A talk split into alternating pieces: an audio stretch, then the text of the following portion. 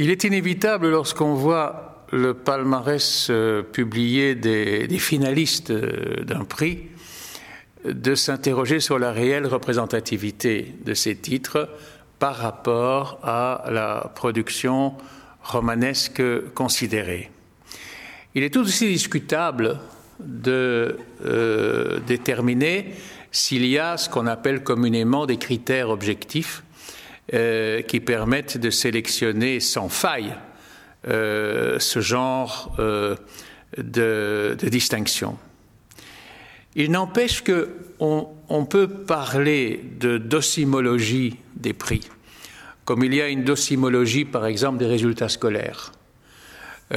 Simplement, cela suppose d'abord une méthode de travail qui fasse qu'on élimine autant que faire se peut les agents perturbateurs qui empêcheraient ce système d'évaluation de fonctionner correctement. Dans le cas d'un prix littéraire, qui est un exercice que je connais bien, et même assez précisément dans le cas du, prix Russell, euh, cela suppose une prise de connaissance d'abord la plus exhaustive possible de la production de l'année, ensuite la lecture attentive de chacun de ces ouvrages, la sélection d'un jury euh, dont la composition soit euh, plus valable en elle-même que l'addition de ceux qui y figurent, c'est ça un bon jury. Il vaut mieux que toutes les euh, subjectivités qui, qui le composent. Une bonne dynamique de groupe à l'intérieur de cela.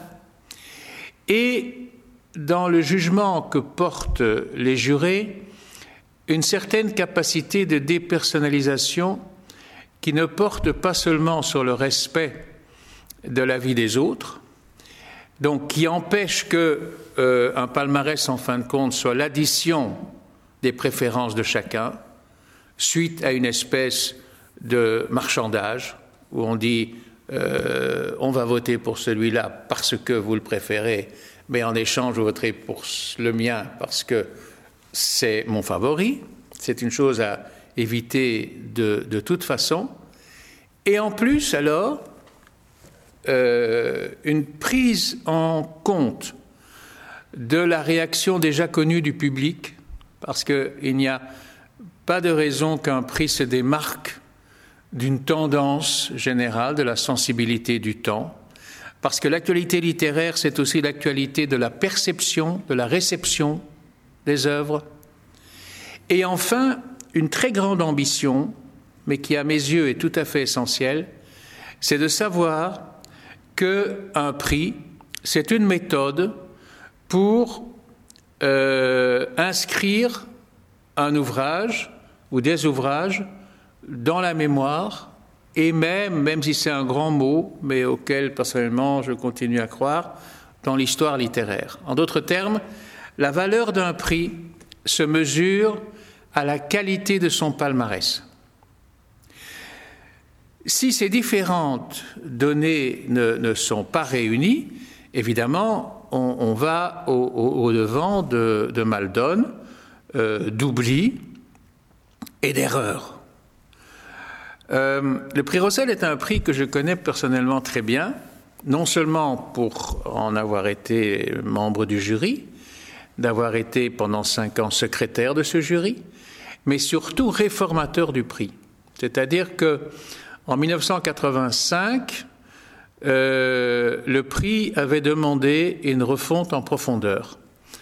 Euh, il fonctionnait avec deux jurys, alternant d'une année à l'autre. Il acceptait les manuscrits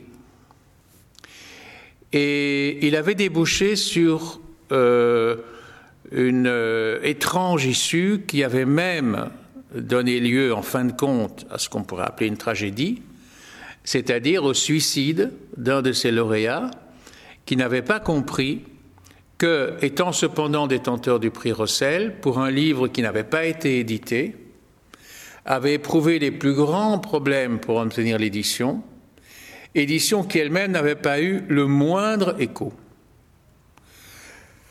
À partir de là, je me souviens que, en tant que responsable des services culturels, le directeur général de, de Rossel qui s'appelait Jean Corvillain, qui était aussi juriste de formation, m'a proposé de refondre le prix, de le repenser, et le règlement actuel, toujours valable, a été rédigé à ce moment-là, avec élimination des manuscrits, bien entendu, euh, rassemblement de, des jurés en un seul jury. À l'époque, la possibilité d'avoir dans le jury un membre, euh, disons, hors cadre, si l'on peut dire, qui était en général une personnalité euh, en vue de, ces années-là et qui pouvait être aussi bien euh, un, acteur, euh, un musicien comme Philippe Boussemans, un cinéaste comme André Delvaux, ou, un, homme d'affaires comme Steve d'Avignon, etc., qui était invité d'honneur du prix. Et d'une certaine façon, cette, cette, réforme a porté ses fruits.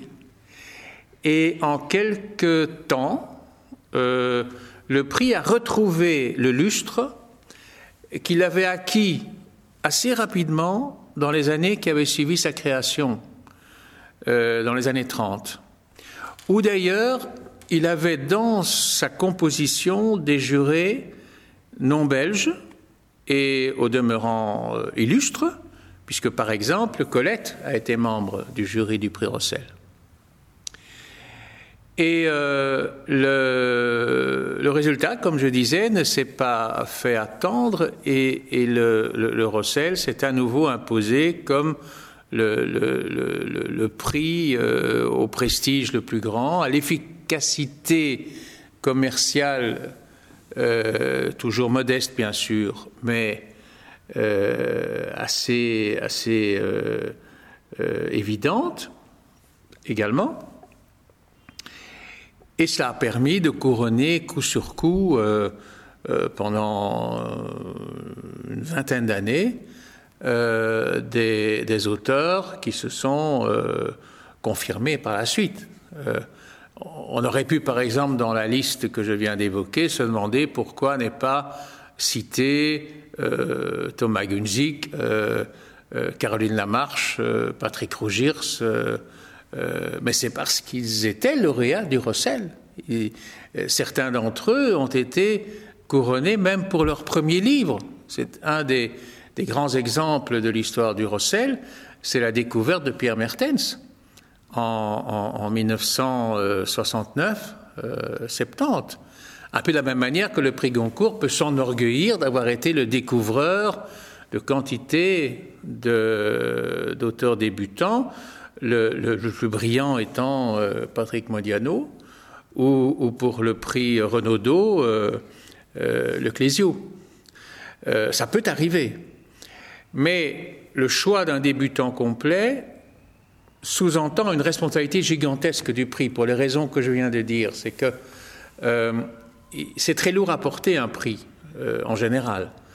Lorsqu'on est débutant, c'est encore plus difficile, parce que ça, met la barre tellement haut, tellement haut, tellement vite, que euh, l'auteur se trouve devant un défi que parfois il, n'arrive pas à, relever. Il y a quelque chose d'étrange euh, au niveau du résultat euh, qui s'est passé cette année quand on voit la sélection qui est sortie des travaux du jury. Et sélection à laquelle on ne va pas s'attarder, mais où on constate par exemple euh, la présence d'auteurs plus ou moins inconnus et au surplus édités par des maisons inconnues au bataillon aussi. Bon, pourquoi pas? Euh, On peut imaginer, euh, je ne sais pas moi, de, couronner un nouveau Lautréamont. Mais dans l'époque où nous vivons, où la rapidité d'effacement de la nouvelle est extrêmement rapide, essayer de rattraper euh, la perte pratiquement immédiate de, souvenirs euh, d'un prix parce que le livre en question n'est pas édité dans une maison susceptible de réagir comme elle doit le faire au lendemain d'une proclamation en assurant une présence suffisante dans les librairies. Et ça, ça veut dire une, opération à la fois commerciale et, et, disons, technique. Euh, euh, qui n'est pas négligeable du tout. Il faut que les, les, les, maisons soient plus ou moins armées. Et on sait que lorsqu'il s'agit en plus de maisons en Belgique, c'est plus difficile encore qu'une maison française. Ça signifie qu'on sacrifie le prix. C'est-à-dire que c'est comme si on faisait un coup dans l'eau. C'est une prise en considération qui a visiblement très très peu euh, préoccupé euh, ceux qui ont décidé de, l'issue de cette année. L'autre point, c'est que on a l'impression que la, réaction spontanée du public n'est pas entrée du tout en considération, ou alors qu'on a cherché à la contrer. Or là, on est dans, une démarche, euh, j'allais dire, narcissique euh, du jury, qui consiste à dire euh, peu, peu nous chaud qu'il y ait un mouvement d'adhésion euh, vers un livre, comme c'est le cas par exemple des Francis Danemark, nous allons indiquer que, euh, en réalité, ça ne se justifie pas. Alors, il est aussi difficile de justifier une adhésion que de justifier un refus. Lorsque le livre est déjà plébiscité, à ce moment-là, le refus ne s'adresse pas seulement au livre, mais au public et si on n'arrive pas à créer avec ce public un semblant de connivence, on perd la confiance du public. Ça veut dire qu'on met en danger la légitimité du prix lui-même. Je, ne saisis pas bien euh, où pourrait se trouver véritablement le, résultat attendu, le bénéfice attendu euh, de la méthode contraire. Que s'est-il exactement passé? Euh, Il n'y avait pas de témoins euh, extérieurs. On peut seulement craindre que une série de réflexes dangereux se soient emparés du, jury, ou bien le sentiment euh, d'une espèce d'omniscience qui consisterait à dire euh, nous sommes dépositaires de la vérité et nous allons l'afficher. On pourrait rétorquer que dans cette marge, on vient d'énoncer cinq titres et que eux aussi, peut-être, sont dans leur sélection le produit d'un sentiment euh, d'autorité euh, qui décerne du haut de, sa de, euh, de sa tribune euh, les bons et les mauvais points. Je voudrais faire remarquer que le nom, par exemple, de Danemark s'impose non seulement par la qualité du livre, l'importance de l'œuvre, l'abondance de l'œuvre, les innombrables rendez-vous manqués avec des livres précédents, mais surtout l'adhésion d'un public. Deuxième chose, dans le cas de Grégor Paulet, euh, le, Rossel a été régulièrement soucieux de repérer, sinon la première fois, ce qui est toujours un peu aléatoire, comme je disais tout à l'heure, mais au moins dans leur début, des écrivains qui comptaient, et de ne pas être d'arriver comme le carabinier d'Offenbach. Parce qu'il peut très bien se produire qu'un un, auteur comme Paulet, par exemple, décroche euh, un jour ou l'autre un prix français. Eh bien, dans ce cas-là, le Rossel n'aura pas fait sa mission exploratoire au, niveau belge. Euh, si l'on prend le cas de, Hooks, eh bien, euh, là encore une fois, euh, les observateurs, disons, attentifs, n'ont pas été indifférents au livre antérieur de, de Corinne Hooks, mais pouvaient, devant ce livre-ci, se dire il est possible que euh, les précédents ouvrages de Hooks, tout euh, euh, qualitatifs qu'ils soient, aillent un peu à, prennent le, lecteur à rebrousse-poil pour, pour, des raisons qui seraient trop longues à expliquer ici, alors qu'ici, le, le, livre a suffisamment de qualité narrative, d'humour, de distance et de séduction pour gagner ce public. Donc c'était le moment d'un bon rendez-vous. Et alors on dira, euh, sur les deux premiers livres cités, il y a celui de Weisskopf. Alors là, encore une fois, il est bon qu'un prix, même un prix à ambition, disons, euh, euh, plus, ou moins, entre guillemets, populaire, se penche sur un livre plus audacieux sur le plan formel et, et aussi plus novateur dans sa conception. Et à, deux égards, le livre de Weisskopf est un livre expérimental, si on peut dire, mais il est aussi expérimental dans la manière dont il est euh, confectionné, c'est-à-dire dans le rapport entre le texte et l'image. Mais c'est un rapport suffisamment excitant pour toucher un public plus large qu'un public de connaisseurs.